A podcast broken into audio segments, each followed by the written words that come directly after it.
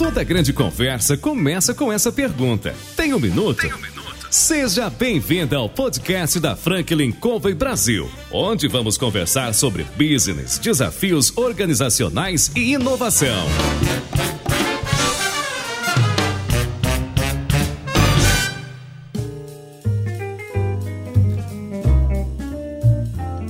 Olá pessoal, meu nome é João Palmeira, eu sou consultor sênior da Franklin Covey Brasil e eu estou aqui para entrevistar CEOs, presidentes, diretores das mais importantes organizações da atualidade. Nosso programa traz empreendedorismo, pessoas que de alguma maneira podem contribuir ou já contribuíram em algum momento da história e que vão compartilhar suas experiências de vida conosco. Hoje, a gente ligou para Maria Cecília Berê. Ela é a proprietária da Fala Criativa e a gente vai ouvir um pouco mais a respeito disso. Nós ligamos para ela e dissemos: Maria Cecília, você tem um minuto? E aí, Maria Cecília, você tem um minuto? Tenho três. Três. Ah, que maravilha! Então vamos aproveitar cada minutinho desses três. Seja bem-vinda. Obrigada, muito obrigada, gente. Prazer ter você aqui. Eu gostaria de saber, né, o pessoal, algumas pessoas já conhecem a, a Fala Criativa, mas antes da gente falar da empresa, Conta um pouco de você. Como é que você começou a empreender? Em que momento da sua vida você decidiu caminhar por aí? Na verdade, assim, todo mundo, na maioria das vezes, as pessoas já sabem que querem ser empreendedoras, desde pequenininha, né? No meu caso, assim, com a fala foi um pouco diferente, né? Quando eu era criança, eu fazia algumas coisas, vendia brigadeiro na escola, tinha algumas ações, mas quando eu entrei na faculdade, me formei, o meu objetivo não era empreender. É, em, 2000 e, em 2013, eu entrei nesse mundo de startup, me apaixonei, né? Eu vi como que funcionava, era tudo muito novo e a, a fala criativa foi uma oportunidade que acabou caindo assim no meu colo. Eu agarrei com unhas e dentes e deu certo, né? Tem cinco anos que a gente que a gente trabalha, né, com startup e, e funciona. Você fez né? faculdade de quê? Eu sou jornalista jornalista. Eu entrei em startup cuidando da área de comunicação interna, né? Então eu era o lado do cliente hoje, né? Comparando com o que a gente faz. Um pouco assim da, da, da história e por que caiu no meu colo, né? Na, quando eu entrei nesse mundo de startup, uma das atividades que eu fazia era analisar os convites que o CEO daquela empresa ele recebia para fazer os eventos. E eu fazia esse filtro, entendia se fazia sentido, né, para ele como empresa participar do evento ou não. Né? As pessoas elas têm muito uma visão de que o, o CEO tem que participar de todos os eventos, né? Não trabalha tanto e fica se deslocando. E eu acredito que não. A gente tem que estar nos lugares que vão agregar a empresa, de fato, né? Então a gente, eu, meu trabalho era fazer um filtro. Comecei a perceber que ele estava sendo convidado para participar muito de eventos em company, né? Então eram as convenções das grandes, das grandes empresas, das grandes marcas. E essas pessoas chegavam, me passa o valor da palestra dele. E eu, naquela época, eu não entendia muito. Falei, nossa, estão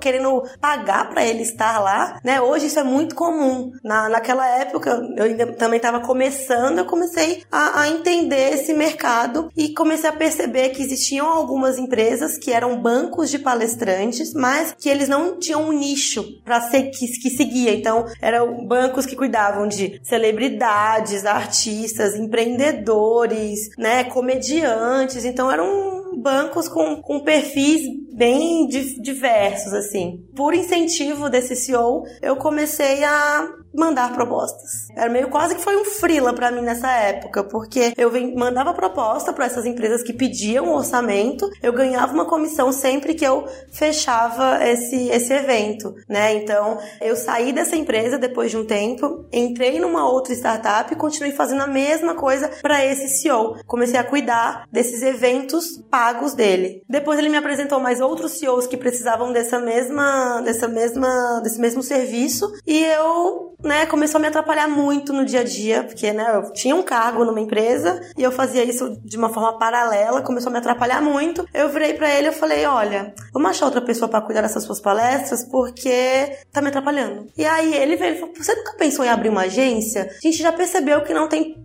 banco de palestrante focado em empreendedor. Por que, que você não abre uma agência, né, de palestrante focada no empreendedor. Depois de um mês, eu saí, pedi né, demissão do, do meu trabalho e que a, a Fala Criativa nasceu, né? Então, final de 2014, então finalzinho de 2014 e 2015, o meu trabalho na Fala Criativa era agenciar empreendedores. Então, Mas você fez uma mudança rápida, né? Porque você está dizendo que um mês você já tomou a decisão de sair, você saiu de algo seguro, não é? Seguro. Para empreender. Como é que foi isso para você? Essa decisão foi assim, veio sendo maturada, você já pensava nela, ou e ele foi para você um incentivo, ou foi alguma coisa dizer o seguinte, quer saber? Vou mudar minha vida, vou tentar e vamos Foi lá. uma decisão rápida, relativamente rápida. Eu tinha muito medo de, e se não der certo, o que, que eu faço? Só que eu consegui ter- criar um- alguns relacionamentos muito bons. E essas pessoas, elas falavam, Cecília, se não der certo, você volta pro mercado, né? Você não tá saindo com portas fechadas. Então, tenta, se não der certo, você vai voltar da, da onde, assim, você tá saindo. Então, minha família também me deu suporte. Uma, uma vantagem que eu tinha é que eu já abri a fala criativa com três clientes. E isso é uma coisa que te dá uma segurança, né? Então, não é que eu resolvi pedir demissão, um mês depois abrir a fala, eu tinha- tive que começar do zero, né? Então, eu tinha um pouco dessa essa segurança que eu já ganhava algo. E esses três clientes, mais o apoio das pessoas no meio ajudaram. Ajudaram, com certeza. No começo, assim, eu não tinha necessidade de ter um espaço, né? Então eu conseguia trabalhar da minha casa. Eu não tinha custo nenhum. É, na época eu morava com os meus pais, então não tinha, né? Eu tinha minha internet, o meu telefone, e era tudo que eu precisava pra crescer a empresa naquela época. Eu acho que a maioria das pessoas que querem empreender, hoje pelo menos, elas não precisam de tanta coisa, né? Mas elas precisam de uma boa ideia, pouco de coragem, né? Internet hoje né, faz parte da nossa realidade, né? Faz. E meter a cara, né? É meter a cara. Ter coragem, eu acho que assim, tem que ter muita, né? Porque é difícil você sair de um lugar que, né? Você. Eu tava dentro de uma empresa que tava crescendo, tinha total autonomia lá dentro, o pessoal confiava no meu trabalho. Então eu, eu, tava, eu tinha 24 anos, né? Eu tava assim, no começo do começo. Então. Foi muito por curiosidade. Tipo, será que eu consigo? Né? Vai dar certo? Vou tentar. Né? Então, acho que se você tem apoio, é, já tem um caminho, né? Já meio passo ali. E com os três clientes que me davam essa liberdade, né? Essa segurança. Então, nesse, nesse final de 2014, começo de 2015, eu criei um portfólio. Então, eu tinha no meu portfólio 20 empreendedores e eu cuidava, eu era agente desses empreendedores, né? Então eu tinha pessoas muito boas comigo que estavam surfando uma onda também de crescimento, né? Então eu recebia muita, muito contato já de forma espontânea mesmo, né? Já com os convites e o meu papel era filtrar, faz sentido, não faz, manda proposta, analisa. Muita gente chegava, quero contratar o fulano para dar uma palestra sobre TI. Só que as o fulano não fala sobre TI, né? Então tem muito isso também de você começar a educar o mercado para ele entender também o perfil daquela pessoa e o que, que aquela pessoa é boa e no que, que ela pode agregar no teu evento, né? Então foi um período de muito aprendizado, assim, e foi um período que eu comecei a conhecer muita gente, né? Porque eu comecei a ir em todos os eventos. Então, quando eram os eventos aqui em São Paulo, eu na maioria das vezes acompanhava todos os meus clientes, né? Então eu tinha um relacionamento muito próximo com eles, porque era algo novo também para a carreira deles, né? Tipo, putz, eu tenho um agente que vende minhas palestras, que faz a negociação, que organiza toda a minha logística. Eu chego ali, eu sei o que eu vou falar, eu sei meu voo, eu sei qual que é meu hotel, quem vai me buscar no aeroporto, né? Então, para eles também foi um momento muito de então, mais maduros, né? Tipo, na questão de, de, de palestras, por exemplo. Então foi, Foi, foi início para você e para alguns desses clientes. Com certeza. Então foi um ganha-ganha, né? foi um ganha-ganha. Porque as pessoas, às vezes, elas olham para essas situações, elas não têm muita ideia do que é dar uma palestra, do que é ter um agente, do que é falar sobre um assunto especificamente, porque o cara pode ser muito eloquente, mas ele precisa entender do que ele fala, né? Vai fazer sentido. Quer dizer, o seu trabalho era de olhar para todo esse mercado, pensar quem tinha o perfil, qual era o assunto e ligar essas pessoas, gerenciar, de certa maneira, a carreira desses palestrantes. Exatamente. Desses CEOs, né? Desses, desses líderes de empresas, porque o que eu falo, assim, os- eles não eram palestrantes, né? Eles faziam palestras. Então, eles são CEOs, são líderes de empresa que eventualmente fazem palestras, né? Todos eles foram assim no começo? Todos eles foram assim. Legal. Todos eles foram assim. Assim, a gente não aceitava também todas as palestras. Tinha muita questão de agenda, conciliar a agenda, porque a gente, eu cuidava de pessoas que estavam em plena expansão das empresas. Tinha muitas vezes, né, tinham que viajar muito, a agenda era limitada, então tinha muito essa questão do filtro também, né? Bater a agenda era o que mais dificultava. Às vezes a gente não ia em algum evento porque a pessoa não, não está disponível, porque ela não é palestrante. Ela é um líder de empresa, é um CEO que faz palestra. Tem muito isso, assim, ainda hoje, eu acho, né? Seu mercado ainda em expansão, não é? É, ainda em expansão. Hoje existem outras, é, hoje existem agências que têm um foco mais direcionado no próprio empreendedor, né? No, no existem algumas empresas que elas estão são bem organizadas em relação a isso, assim. E qual hoje é o foco da fala criativa? Para onde ela caminhou nesse Como período? A gente fez a, a, mudança, a virada de chave, né? Em 2015, não preciso nem falar que foi um ano difícil para todo mundo. Todo mundo sofreu, né? Todo Quer mundo dizer, sofreu. Todo mundo começou a sofrer, né? Porque sofrendo ainda estamos, né? Começamos, né? né? Então, 2015 foi um ano que do, do, segundo semestre, assim, pra frente, foi um ano que eu tive algumas. Eu diminuí muito as vendas das palestras e eu tive que negociar muito mais, né? Os eventos, eles acabavam que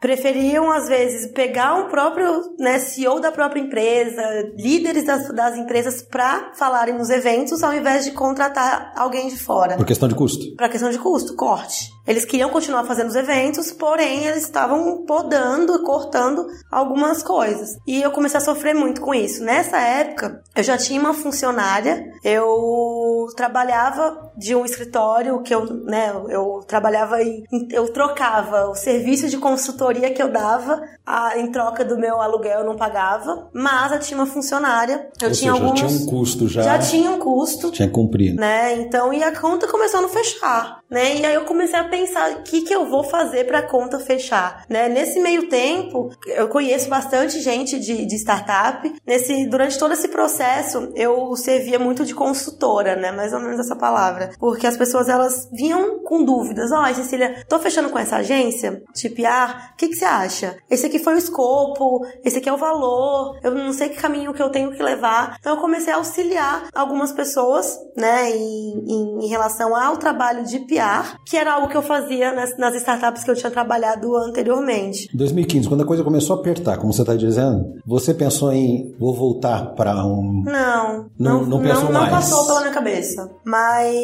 eu, né, eu tava preocupada porque a, a conta não fechava. Eu te paga funcionário e eu não recebia. Então, tinha umas coisas preocupantes, assim. Depois que eu comecei a perceber que essas pessoas elas me procuravam para fazer isso, falei, gente, vou abrir um braço de PR aqui na Fala Criativa, né? Eu nunca trabalhei em agência, né? Eu sempre fui o cliente. Então eu tenho uma o ponto de eu sei o que eu não o que eu não gostava, né, da, da das agências que eu trabalhei. Então eu já tenho algo ali. Comecei a conversar com amigos, né? Então, sou jornalista, tenho vários amigos que foram para a área de, de, de agência. Comecei a conversar com alguns amigos. Peguei um deles, assim, que combinei com ele. Falei, vou abrir o braço de PR, não quer trabalhar comigo? Só que na época, assim, ele ia casar, ele trabalhava numa empresa, uma das maiores agências de comunicação do, do país, tá até hoje lá, ele não conseguia largar tudo para vir trabalhar comigo, porque eu não tinha nem como pagar pra pessoa, né? Então, ele uma vez por semana ia lá na fala, me ajudar em alguns processos, né? E a gente começou a estruturar isso. Nesse tempo, uma, um amigo precisava de um auxílio de, de, de assessoria pro pai dele, pra empresa do pai, e falou: Cecília, a gente vai te contratar. Eu falei: Nossa, meu primeiro cliente. Isso foi em janeiro de 2016. Então também, né, veio. Levou quase um ano esse processo, 2015, 2016? Foi... Final de 2015 pro comecinho de 2016. Foi tudo muito rápido. Foi. As coisas acontecem rápido, né? Comigo, assim. Que bom. Mas. Né? E aí a gente começou a de fato estruturar, né? Então 2016 foi um ano que eu continuava fazendo o trabalho de agenciamento, vendendo as palestras, eu tinha uma pessoa que me ajudava com isso e comecei a estruturar a parte de assessoria em relações públicas, né? Então, criar processo, entender quais eram as ferramentas que poderiam auxiliar no nosso dia a dia, tudo isso com uma com uma uma folga porque eu já tinha um cliente também. E que ele falou: Eu sei que está começando, então pode usar a gente de, de, de cobaia, vamos dizer assim. Então foi muito bom, né? Então 2016 foi um ano que a gente criou processos, fluxos. Foi um ano de aprendizado. Foi um ano de aprendizado, que mesmo sendo um ano de aprendizado, eu fechei o ano com três clientes desse braço novo. Então também foi um ano que eu entendi que vai dar certo, né? E aí 2017 foi de fato o ano que a gente começou a criar o nosso nome e andar nesse meio de startup. Esse meu primeiro cliente, ele não era startup, era de um segmento totalmente diferente, era beleza, assim, mas é, bem mais tradicional mas que foi incrível porque eu aprendi muito a fazer, né, a, a, a, fazer essa parte de agência que eu não tinha experiência. E aí, 2017 a gente finalizou o trabalho com ele e focamos nas, nas startups. Legal isso, né? Porque quando a gente começa um negócio, geralmente quem começa olha com olhos de lupa todas as coisas boas que vão acontecer e com olhos míopes os problemas e não lembra que ao longo do processo, não é, é acerto e erro e pensar nesse caminho caminho que você está traçando, né? 2015 para 2016, faz uma mudança um ano inteiro, tem a sorte desse cliente te dar o apoio, né? De ajudar ali, de ser para você um laboratório, e com isso, com esse braço, você vai no final de 2017 e aí caminha em direção à startup. É aí, é aí que começa o. É aí que começa. Eu sempre acho que tenho, tive muita sorte de ter pessoas que, né, vão chegando e para ajudar nesse meu, nesse meu, nessa minha trajetória, assim. Então, é, esse cliente que me deu essa liberdade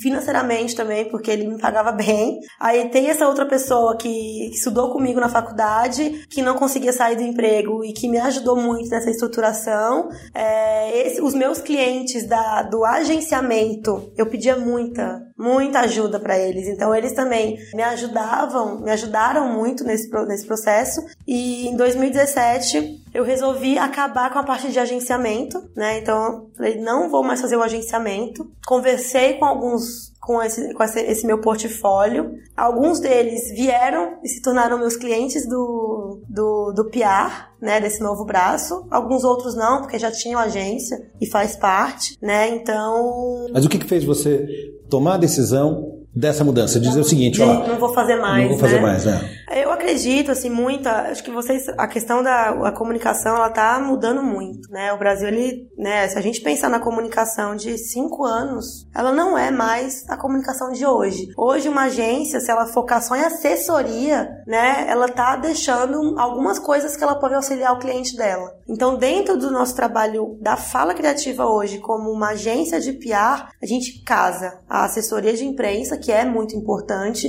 mas agregando também esses novos canais que existem, né? Então, a gente tem que estar tá nos podcasts, a gente tem os canais de YouTube, tem as redes sociais que elas agregam muito, então tem esse trabalho da assessoria de imprensa, só que de uma forma muito mais ampla. E o RP, né, o PR que a gente chama, o RP, são as ações que a gente também pode agregar ao nosso cliente que vão trazer benefícios para eles. E eu acredito muito na parte de eventos, que se o cliente ele estiver em eventos certos, ele, ele vai ter um benefício ali, né? E aí tava eu vendia palestra. E aí eu também fazia prospecção de evento, né, pro cliente da parte de PR. Nessa, obviamente, eu não, não, não, cobrava por isso, né? E eu sei que os grandes eventos, né, eles não, não pagam pro, pro palestrante, né, de algumas empresas. Então, tava me atrapalhando, né? Eu chegava para falar, olha, eu tenho essa pessoa que eu sei que ela vai agregar o teu evento. Ah, Cecília, mas você tá querendo vender? A gente não paga. Então, não. Esse é o meu braço que não pago, né? Então, assim, começou a ficar muito confuso, tanto pra gente internamente, né? Porque a gente não sabia direito como fazer essa distinção, porque a mesma pessoa que vendia, ela me ajudava na prospecção, tinha muito nome atrelado, né? Fala criativa, então a pessoa recebia já o e-mail da fala, já pensavam, tá querendo me vender palestra e ela sabe que eu não, né? Que eu não pago. Então começou a ter esse conflito é, no nosso dia a dia. Então, por uma opção assim, para porque o, o PR ele se tornou o nosso principal braço, então foi uma medida que, que eu tomei para não atrapalhar esse andamento, porque um, a, essa prospecção de eventos é algo que meu cliente dá muito valor, né? O cliente, a, o meu cliente do, do PR, ele dá muito valor. Então, resolvi deixar um pouco de lado a parte da, da venda. Então, esses meus clientes que eu do portfólio, então a gente foi buscar outra agência que seria, né, que poderia auxiliá-los. Foi um processo também. Eu tenho dois clientes que foi um processo muito longo da, dessa nossa pausa, né? Então, em 2017 eu resolvi não fazer mais o agenciamento. Alguns finalizaram ali, outros continuaram comigo o ano inteiro. Outros dois, né, continuaram comigo o ano inteiro porque eles falaram falaram: não, a gente não quer que você pare de fazer isso. E eu fui continuando fazendo para eles, mais ou menos, muito porque eles já são pessoas que têm um nome forte e eles recebiam. Então, 99% das vendas eram que chegavam, não precisava fazer prospecção, que é maravilhoso. Então, eu não tinha muito trabalho, né? E ganhava. E só que aí, ano passado, eu falei: não, seguinte, vamos agora estruturar melhor isso de vocês. Eu não vou realmente mais fazer. Então eles agora estão com uma outra agência fazendo esse, esse trabalho da, das palestras. É difícil pensar quando você tem um negócio, como você está dizendo, esses dois clientes, eles eram chamariz, ou seja, eles tinham um trabalho, você estava fazendo a gestão desse trabalho. Mas um detalhe disse... que eles, eles são meus clientes de PR também, então ah, eu cuido das empresas deles. Uhum. Mas, assim, tomar a decisão de dizer assim, não vou fazer isso, mesmo quando isso está te dando grana, né, você precisa de uma certa coragem para dizer não para dinheiro. Né? Porque quem empreende tem a ideia de dizer o seguinte: ah, eu quero, eu vou fazer, isso é legal, mas tem que comer, tem que vestir, tem que pagar a conta. E aí você tem lá o cliente diz não. Então você restringiu o foco, você disse é por aqui que a gente vai. É porque estava me atrapalhando, né? Então assim, eu tive que abrir mão de uma coisa que já vinha, que eu tinha ali uma, um faturamento bom, porque as palestras não eram baratas e eu ganhava uma comissão boa em cima dela, só que ela estava atrapalhando o meu principal serviço, né? Então eu tive que optar por continuar dando uma boa experiência para o meu cliente, né? Um bom, um bom, uma boa entrega de algo que eles esperam. E eu tive que abrir mão de, dessa parte que estava acabando, estava me atrapalhando um pouco nesse, nesse desenvolvimento. Então, é, é muito isso assim que você falou. Mas eu só abri mão porque eu tinha esse outro lado, esse outro braço já muito bem estruturado, né? Que já estava, é... eu estava tendo um faturamento significativo em relação a ele. Acredito que se não fosse isso, eu não iria abrir mão desse meu. Né? Ou seja, você estava pronta para poder pronta, fazer essa mudança, tava né? pronta. Tinha estrutura para poder fazer isso. Exatamente. Porque às vezes as pessoas tomam decisão baseada no eu acho e eu acho que acaba quebrando a cara, né? Você tem que ter certeza que está fazendo. Eu já fiz muita coisa, tipo, não acho que isso vai dar certo. Não, né? Eu acredito que assim, são momentos e momentos. Ou, até hoje, assim, na fala, eu tento fazer algumas coisas que não deram certo. E tudo bem, faz faz parte. Mas essas medidas mais drásticas, assim, né, que eu, putz, preciso mesmo e tenho que fazer isso, acredito que eu só fiz porque eu já tinha algo muito bem organizado que me desse essa segurança, né? Eu acho que é uma coisa legal do pessoal que está ouvindo a gente pensar de que a gente pode errar, mas pode errar com cálculo, não é de risco, porque as pessoas querem que as coisas deem tudo certo, que seja tudo perfeito, desde do início dê dinheiro, faça sucesso, tenha resultado, e a gente sabe que não é assim que acontece. Agora, para tomar algumas decisões ou para correr alguns riscos, também não podem ser na louca, tem que ser calculado, né? Ele diz o seguinte: ó, eu posso, vou testar. E se não der certo, der certo, tudo bem. E se der certo? Se der certo, ótimo. Se não der, aprendi, Exato. né? E posso continuar aprimorando, né? Como é que a fala hoje, não é? Ela olha para o mercado, o que que ela tem feito? Porque você falou de 2000 2015, que foi um período difícil, mas nós estamos em 2019, um período que também não está tão fácil assim, né? Uhum. E assim, o, o, nicho que eu, que eu optei por estar são pessoas que, assim, também estão começando, são... Eu tenho, ó, assim, a gente tem dois perfis de clientes. Eu tenho os clientes que já são consolidados, tem um mercado consolidado, que já levantaram algumas rodadas de investimento, mas eu tenho o cliente que ainda não, né, está nessa fase e que até assim, quando eles me contratam, eu, o peso é gigantesco que eu falo, essa pessoa ela tá investindo nisso porque ela acredita que é e essa grana que ela tá colocando na fala criativa, ela poderia usar para uma outra coisa, né? Então, tem um pouco dessa responsabilidade também em relação ao trabalho que a gente faz. E em relação a, a, ao mercado que a gente faz parte, assim, 2019, todo ano pra gente é um ano de mudança, assim. Porque eu também acredito que se não for, né, o negócio ele acaba se tornando mais o mesmo, estagna e cadê nosso diferencial, né? Então, esse ano, quando a gente fala RP, né, o PR, não é só a parte de assessoria que eu falei, né? Então, a, até o ano passado, o nosso a parte de, de RP, a gente fazia a questão dos eventos, eu já comecei a entrar em, a, a, fazer ações com influenciador, trazer esses influenciadores mais próximos da, da agência, e esse ano a gente estruturou de fato o nosso PR com uma área, né, que eu, eu desenvolvo os eventos dos meus clientes, eu eu faço produção de moda, eu, a gente hoje faz algumas outras coisas que fazem parte da, da, dessa, desse braço de RP e que está sendo um diferencial muito grande pra gente. Esse ano foi um ano que acredito que a gente virou uma chavinha e que a gente está começando a andar no. É, se tornar uma referência para startup, né? Eu, não, não adianta a gente querer fazer mais do mesmo se eu atendo pessoas, se eu atendo empresas que não fazem mais do mesmo, né? São empresas que têm um perfil, uma cabeça totalmente diferente, o, o, o time delas é totalmente diferente. Então, para eles, um mês, nossa, se eu comparar com uma grande empresa, é um ano daquela grande empresa, de todo o planejamento, né? Então, eu preciso estar preparada para lidar com essas empresas que a, que a gente escolheu em, em trabalhar. Então, esse mercado de startup é muito ágil, né? Muito, até demais, viu? Os, os planejamentos não são planejamentos longos, né? Então, eu, eu hoje, como agência, eu consigo fazer um plano de trabalho de três meses. É meu máximo. E muitas vezes, no meio do caminho, eu preciso mudar a estratégia, porque o meu cliente mudou o objetivo dele, né? Então a gente tem que ter esse jogo de cintura para conseguir, né, ser flexível, ter jogo de cintura para conseguir acompanhar o desenvolvimento deles também. Isso é uma coisa que motiva você especificamente? Essa velocidade, essa dinâmica desse, dessa área, desse nicho de mercado que você escolheu?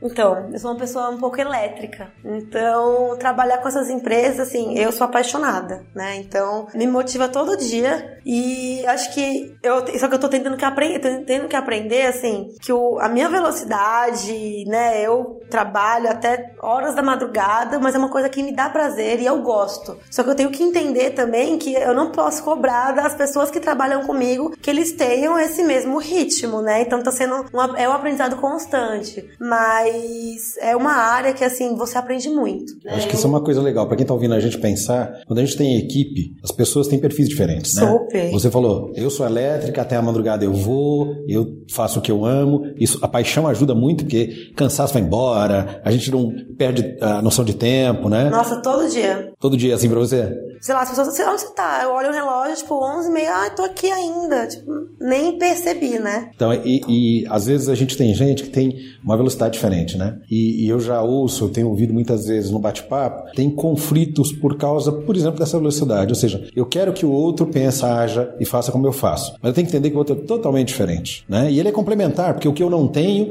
né, ele pode me ajudar e vice-versa, né? Não, isso eu acho que é um aprendizado, assim, constante. É óbvio, no começo, quando eu, né, eu comecei a gerenciar pessoas, eu também não era uma pessoa que tinha muita experiência, né? Eu comecei a ler, comecei a, a ouvir podcast, comecei a buscar pesquisas, fazer cursos também, porque você tem que entender que cada pessoa tem um perfil. É, se eu tenho alguém no meu time, porque aquela pessoa, eu confio naquela pessoa, eu acredito que aquela pessoa ela é boa, aquela pessoa ela agrega e então assim, calma que aquela pessoa ela faz, né? Tem o tempo dela, vai fazer e eu não preciso, eu não preciso que ela se tenha o mesmo tempo que eu para fazer né, o que ela precisa. Eu acho que esse é hoje assim para mim é o, um dos maiores desafios assim, é a questão de eu lidar com a minha própria ansiedade, né? Até para eu conseguir é, cobrar algo, né? E, e, ser uma líder, vamos dizer assim, né? Então é para mim hoje é o,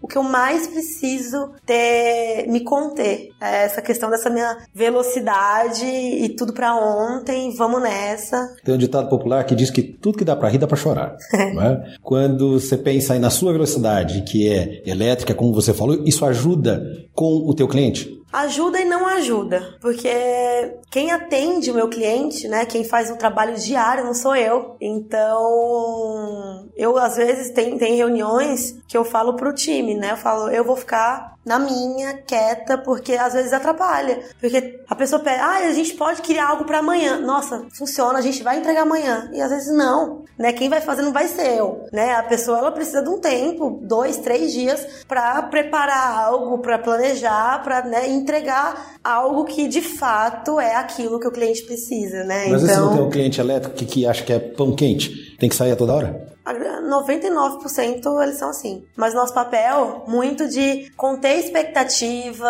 educar, porque assim, o trabalho de, de comunicação, é, eu tô, o, meu, o meu trabalho lá na fala, o nosso trabalho, a gente tá ajudando a pessoa a criar uma reputação. É a imagem dela. Nada se constrói do dia pra noite, né? Então, o nosso papel também é educar o cliente e mostrar que existe um processo, existe um fluxo, né? Então, a gente também tem que ser um, educativa e ter esse jogo de cintura para lidar com a expectativa, com a ansiedade, né? E, e, com o nosso tempo de trabalho também. Isso é legal, né? Porque quem tá ouvindo, às vezes tem a, a falsa impressão de que ele tem que fazer tudo, estar em todos os lugares, de que ele tem que dizer sim sempre, não é? E você precisa aprender a dizer não, muitas vezes para o cliente, que é o educar que você comentou, porque você precisa de tempo para poder criar alguma coisa bacana, para poder fazer um planejamento bem estruturado, para poder entregar bem, né? Exato. E a, a, a, eu acredito muito que o trabalho é muito uma parceria, né? Eu, meu cliente, eu, o influenciador que a gente contrata, a, fala criativa e o, os jornalistas que a gente conversa. Então é uma troca que todo mundo vai sair ganhando de alguma forma. o nosso trabalho, ele depende de muitas outras pessoas, né? Quando eu penso em imprensa, aconteceu uma entrevista incrível, maravilhoso. Eu não tenho a confirmação se aquela entrevista vai sair ou não. Então o cliente ele fica naquela expectativa, nossa, eu dei a entrevista. Se não saiu, né? Então a gente também tem que explicar para ele, pode acontecer, não pode, pode acontecer uma tragédia que vai parar o país e aquela sua entrevista não é a coisa mais importante naquele momento, né? Então existe muito essa questão de conter expectativas, explicar que existem processos para tudo. Então o nosso trabalho é de fato assim um consultor de comunicação, né? Eu falo muito isso. A gente precisa ser né, esse consultor de comunicação, porque a gente vai agir em todas as, desde o do briefing até conter a expectativa quando deu a entrevista, até organizar uma ação, a, né, então é todo um processo que a gente precisa participar para a gente entregar algo no nosso relatório no final do mês, sabe? Então... Em setembro pareceu que né, em algumas, uh, alguns canais de mídia que o Brasil é o país mais ansioso do mundo. Você lida com muita ansiedade? Eu lido com muita ansiedade, tanto com os clientes quanto com o, o meu time. Então, com cliente, assim, a grande maioria também são pessoas muito jovens, né? Tem essa questão do imediatismo, esquece de respirar um pouco. Então, tenho, tenho isso. E eu tenho pessoas no, no time que também se cobram muito né? O cliente cobra, eles se cobram muito. Às vezes eu tenho que falar, calma, não precisa e vai dar certo. Mas eu acho que, que tudo que acontece hoje, assim, na, no nosso dia a dia, e tudo que a gente tem nas mãos, tudo numa velocidade muito grande. Hoje a gente não, né, trabalha no celular, a pessoa não tem mais final de semana. Isso tudo interfere muito, né? Então todo mundo, assim, precisa ter um momento para parar e respirar para que não deixe essa ansiedade é, consumir, né, o seu e atrapalhar o seu, o seu rendimento, o seu dia a dia, os seus relacionamentos. E o que é que você faz? Você especificamente, porque você, como você lida com a ansiedade dos outros, né? Como é que você lida com a tua? O que, que você tem feito? Eu comia, tá? Uhum. Coisa boa, né? Não. Que é ótimo, comer é uma Na coisa verdade, não é tão bom, né? porque aí existem todas os, os nega as partes negativas em relação a isso, né? Tem consequências negativas. Mas o que eu tô aprendendo, assim, vai falar, não é coisa de moda, tá? Eu, é, quando eu era pequena, eu fazia yoga. Meus pais colocaram eu e meus irmãos no yoga, era, a gente era pequeno e era muito bom. Deix, cresci, deixei isso de lado, mas eu comecei a ter alguns problemas, né? Ser muito ansiosa, não ter horário, dormir muito tarde, dormir, dormir pouco. Comecei a ter alguns problemas, então no começo do ano eu tive que parar no hospital por causa disso. E aí eu falei, não, né? Eu não tenho nem 30 anos, tô tendo esse tipo de problema, preciso me cuidar, né? A ansiedade ela não pode me atrapalhar dessa forma. Então, é, eu tô começando a criei hábitos, né? Então, alguns meses eu acordo de manhã, eu medito. Não sei se eu, se eu medito ou tô tentando ainda, eu tô aprendendo, né? Mas tá me eu tô, tô, tá me ajudando, então eu já começo o dia de uma forma um pouco mais tranquila, né? Então eu tento acordar. A primeira coisa que eu fazia antes era abrir meu e-mail. Não era nem WhatsApp, era meu e-mail. Também parei de fazer isso, né? Então eu acordo, abro o olho, ligo lá o meu, a minha meditação guiada olho meu e-mail depois disso, assim. É, são poucas coisas, mas que, que já, eu já consigo ver benefícios, assim, a, a um curto prazo, né? Então, questão de yoga também, eu acho que, que, que, que, que tá me ajudando. Eu acho que quem está ouvindo a gente que trabalha no dia a dia e sabe o peso que a ansiedade traz, tem que pensar em coisas simples, como você está falando, seja meditação transcendental, como a gente usa um mantra, Exato. ou qualquer outro tipo de meditação, yoga, exercício, enfim, qualquer coisa que seja legal para a vida né, e que faça bem para você. E não importa que seja grande coisa, precisa ser alguma coisa, não né? precisa ser grande, realmente. Assim, existem momentos que eu ligo um mantra na hora que eu tô tomando banho ou tomando café da manhã e eu tô ouvindo aquilo, sabe? Então, tipo, já me ajuda a não ficar pensando em tudo que eu tenho que fazer no meu dia a dia, nas coisas que eu preciso entregar. Então, são existem pequenas coisas que a gente pode começar a implementar no, no dia a dia que a gente tem que, principalmente em São Paulo, que é super corrido, né? A gente, né, a gente vive numa cidade que não para, mas existem essas pequenas coisas que a gente vai colocando no dia a dia que vão dando alguns pequenos alívios assim também. E, e são alívios quase que de imediato, assim. Você toma café ouvindo, ouvindo isso, é que eu moro sozinha, não tem com quem conversar. Mas eu tomo café ouvindo isso, nossa, eu já, já, já me arrumo, saio para trabalhar numa outra vibração ali, sabe? Chego mais tranquila no trabalho e é uma coisa que até o pessoal que trabalha comigo, eles já me falaram, nossa, está diferente, sabe? Então, tá funcionando. Isso é legal. Eu acho que o que o pessoal precisa entender, quem está ouvindo a gente, a gente vive São Paulo, acho que o Brasil inteiro, mas assim, de forma geral, a gente vive com muita coisa para fazer, muita tomada de decisão, tudo tem que ser para ontem. Então a ansiedade pega. Né? Eu acho que a pesquisa que a gente viu aí no mês passado deve ter fundamentação, ou seja, somos né, pessoas muito ansiosas. Se a gente não fizer alguma coisa, mesmo que seja pequenininho, né, e criar o hábito disso se tornar uma constância, né, a gente não consegue mudar. E a gente precisa, porque você é o seu melhor, sua melhor ferramenta, seu melhor recurso, né? É que é muito difícil a gente ter rotina, né? Eu tô. Eu me forço, me obrigo, quase que é uma obrigação a ter uma rotina, né? Então, acordar no horário, fazer as coisas de manhã, ter um horário para almoçar, porque se me deixa, eu vou almoçar 3, 4 horas da tarde. Então, assim, é, é importante que a gente come, comece a, a perceber essas pequenas coisinhas, porque aí seu rendimento é muito melhor. Eu, esse é um outro ponto, né? A gente precisa ter alguns ritos, alguns rituais na vida da gente, e almoçar é um deles, né? jantar é outro. Conseguir fazer exercício físico. Você sabe que a ciência diz hoje, você falou de acordar e olhar para o e-mail. A gente pega o telefone celular, 72% de toda transação de internet é feita por celular. Tem gente que abre o olho, estica a mão, pega o telefone, olha, não é? nem lavou a cara, não fez oração, nem, nem saiu da cama. Exatamente. Está ali olhando, né? E os cientistas dizem que existe uma área do, do cérebro chamada circuito de dopamina. E é como se a gente apertasse um botãozinho no circuito cada vez que pega o telefone para ver o WhatsApp, Facebook, Instagram e o que quer que seja, né?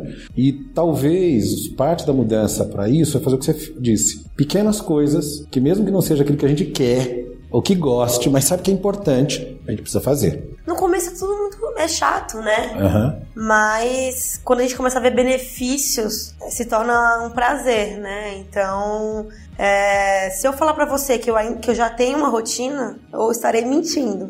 Eu estou criando essa rotina. Mas, questão assim, eu coloquei na minha agenda, tem a, até as, as 8 e meia da manhã, porque eu fazia reunião 8 horas, 7 e meia, saia de casa, né? Até as 8 e meia da manhã, eu não marco nada, tá lá, meu momento, né? Existem algumas outras coisas à noite também que eu faço, que tem, tem tipo, três dias, dois dias na semana, que tá reservado, e que assim, eu tento me policiar. Porque muitas vezes, assim, a reunião com cliente, faz, né? Não, eu vou desmarcar isso daqui, eu vou na reunião. Calma. Calma que, assim, não precisa, né? Então, esse ano, assim, 2019 foi um ano muito de, de me cuidar também. Porque senão o nosso corpo não aguenta. Exatamente. Pessoal, eu estou aqui com Maria Cecília Bereira da Fala Criativa. A gente está aqui batendo um papo muito legal a respeito, não é, de empreender, de todos os desafios que isso traz, ainda mais, não é, para um mercado que está em expansão que é o mercado de comunicação. E eu queria saber, Maricília, você tem mais um minuto? Tenho mais todos que você precisar. Muito bem. Obrigado. Eu queria saber o seguinte: para quem está ouvindo a gente, que está empreendendo, quer empreender, quem está numa startup, quem está começando, que tem uma ideia bacana, que está no mercado, que está fazendo a coisa acontecer e tem muito pouca noção a respeito de duas variáveis. Uma, o que é começar um negócio como você começou. E a outra é como é que eu começo e uso a comunicação ao meu favor. Então, eu queria que você falasse um pouco disso, né? Se você tivesse que, pensando em tudo que você tem vivido hoje na área de comunicação, que é a tua área de atuação e especialidade, e toda a experiência que você adquiriu até aqui no teu negócio, o que, que você tem para dizer para quem está ouvindo a gente? A primeira coisa, assim, eu acredito, principalmente se eu pensar nesse nicho de startup, as pessoas elas, né, tem a ideia, aí elas validaram a ideia, deu certo, então colocaram lá o MVPzinho dela para rodar. Nesse meu mercado, assim, depois que a pessoa tem essa ideia, ela já quer uma agência, porque eu coloquei aparecer em tudo que é canal e conseguir cliente e que as pessoas baixem o aplicativo dela, né? Ou que elas aumentem as vendas pela plataforma, no site, seja a plataforma que for. Eu acredito que a pessoa precisa ter uma calma. O trabalho de comunicação Primeiro, as pessoas, ah, em que momento eu devo ter uma agência,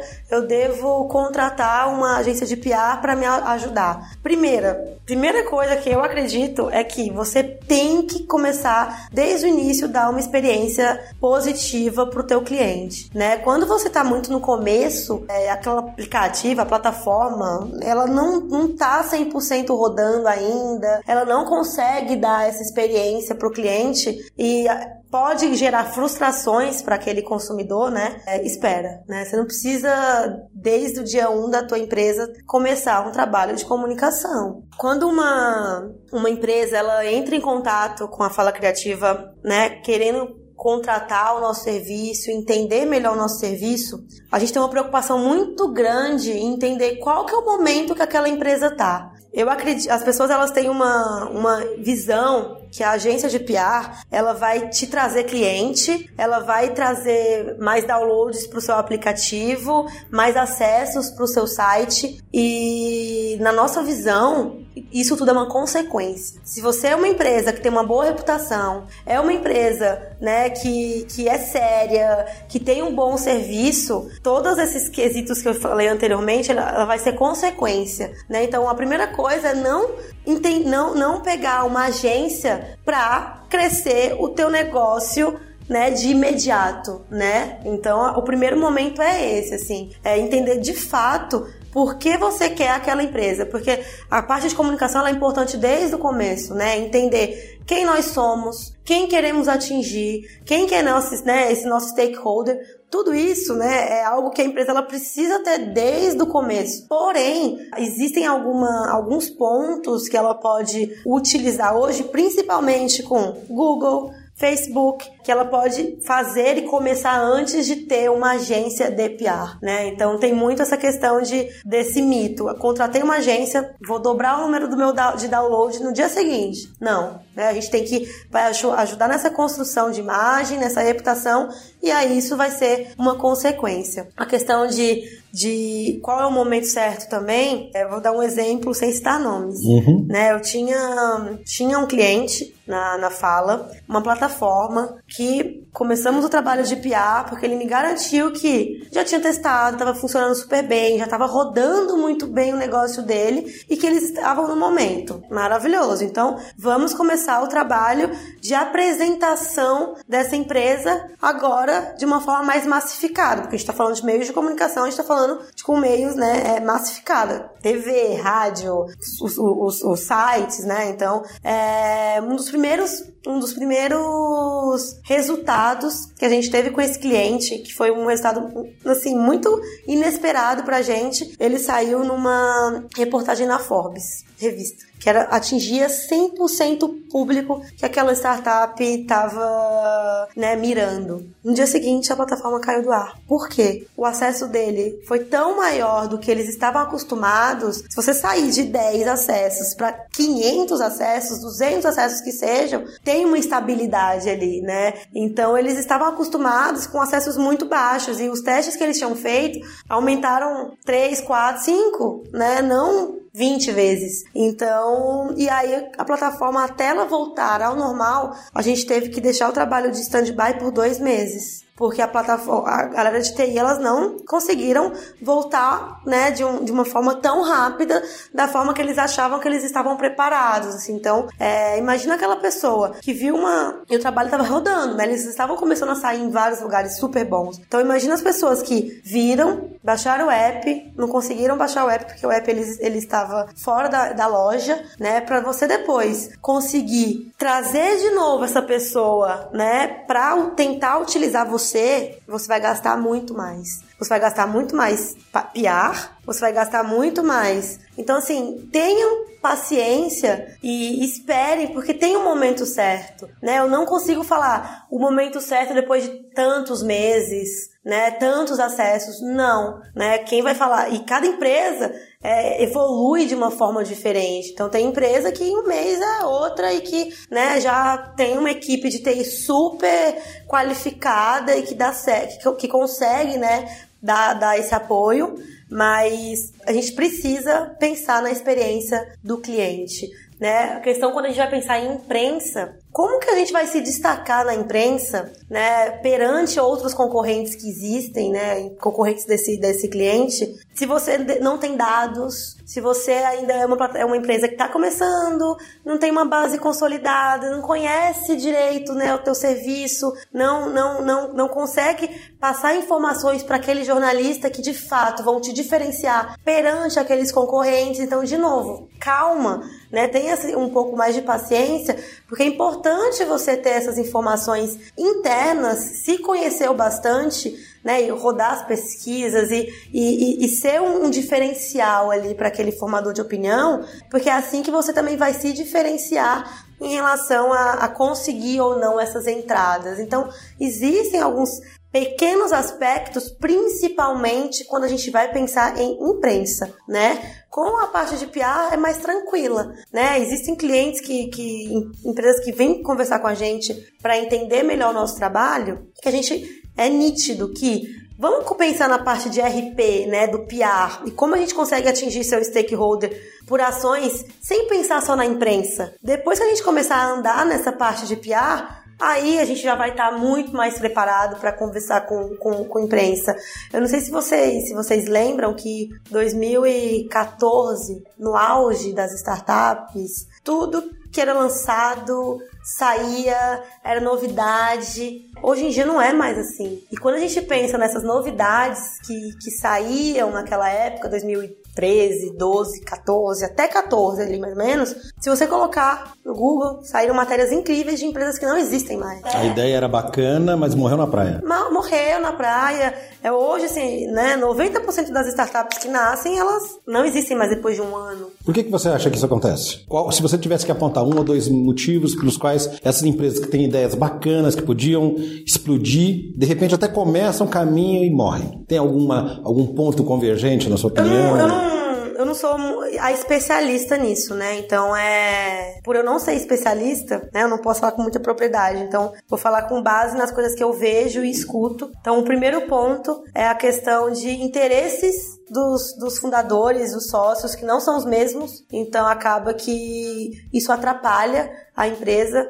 né? Então atrapalha o andamento dela, atrapalha o relacionamento do time e aí a empresa ela não, não, se sustenta. Acho que tem muita questão de da pessoa, o fundador, né, com essa questão dessa ansiedade, querer resolver tudo muito rápido e abraçar o mundo também. Então, questão de foco, porque assim, sempre vai vir uma interferência de fora. A gente tá fazendo, né, tem um caminho que a gente sabe, né, já validou e cara, dá muito certo e eu sei que vai dar certo, né? E não é pensar em um ano, não, porque eu acho que tem que ser rápido mesmo. Mas sempre vai vir uma interferência de fora. Só que se você não tem um foco grande, a gente vai acabar colocando essas interferências no dia a dia e aí aquele foco ele vai se perder. Uma coisa que eu levo muito para mim, que até o, o Rony, da fundador da reserva, ele, ele me falou eu tenho uma grande sorte, assim, do, do o Rony, ele é meu mentor, assim. Eu ligo para ele toda hora pedindo ajuda e ele, ele é, era um dos meus agenciados, então em 2014 se transformou em cliente, então hoje eu cuido da reserva. Ele fala para mim, Cessi, você tem um foco. Vão vir outras coisas na, no seu caminho que você precisa saber que você tem aquele foco, né? Porque senão é muito fácil você dispersar e você querer abraçar o mundo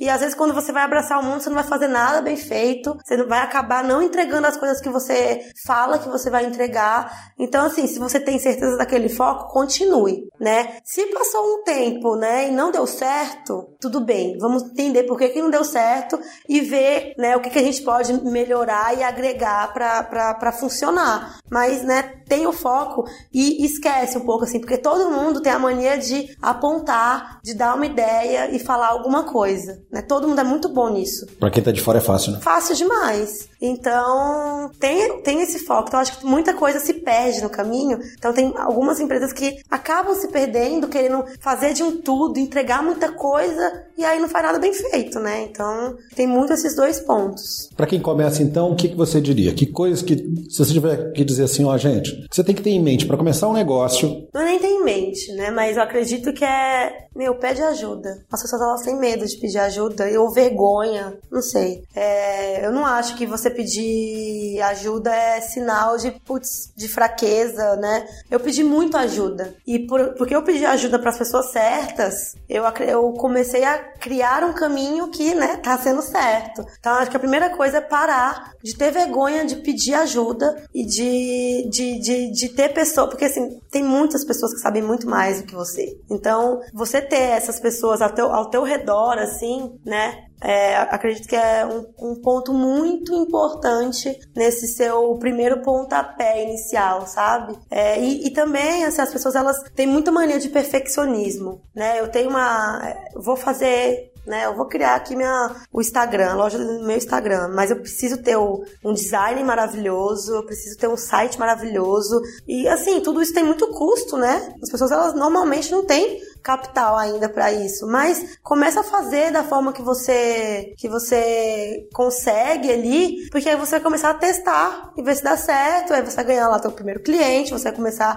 a evoluir a, o teu, né, ter o designer, ter alguém, acho que é muito mais isso, assim, eu tenho um exemplo até bem próximo a mim de uma amiga minha que resolveu, né, fazer uma abrir um negócio e eu conversei muito com ela. Falei, não ela contratou né, uma empresa para desenvolver o site, contratou um designer para desenvolver as artes, contra, contratou muita gente e gastou muito dinheiro, assim, 80, 90 mil. Uma pessoa que não tem mil é muita grana, né? Falei, não faz isso, testa dessa forma, tem um monte de plataforma que é mais barata, que você consegue você fazer e tal. E assim, é, como ela teve muita dívida para começar, o negócio não começou a já não se pagar desde o primeiro momento, né? Então, acho que tem muito essa questão de da, do perfeito, né? Então, faz e depois você vai adaptando. E, e, deixa o outro falar, nossa, mas tá feio. Deixa o outro falar que tá feio ou, ou dar uma risada, porque é, é você ali que, que vai. É, é você que. O teu negócio depende de você, né? Então, se você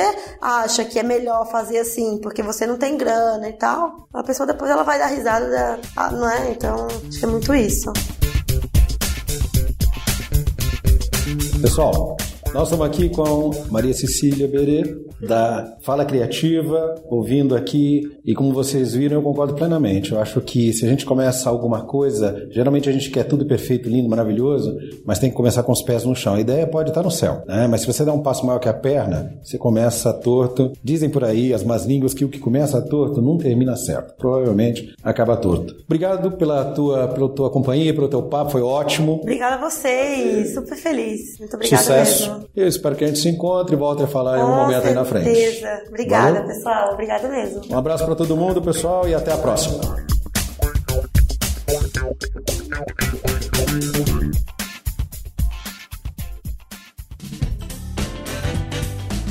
Você acabou de ouvir mais um episódio do Tem um Minuto. Tem um Minuto oferecido pela Franklin Covey Brasil, uma empresa global que ajuda outras empresas a alcançarem resultados que requerem grandes mudanças no comportamento humano. Venha conhecer nossas soluções customizadas para os seus desafios organizacionais.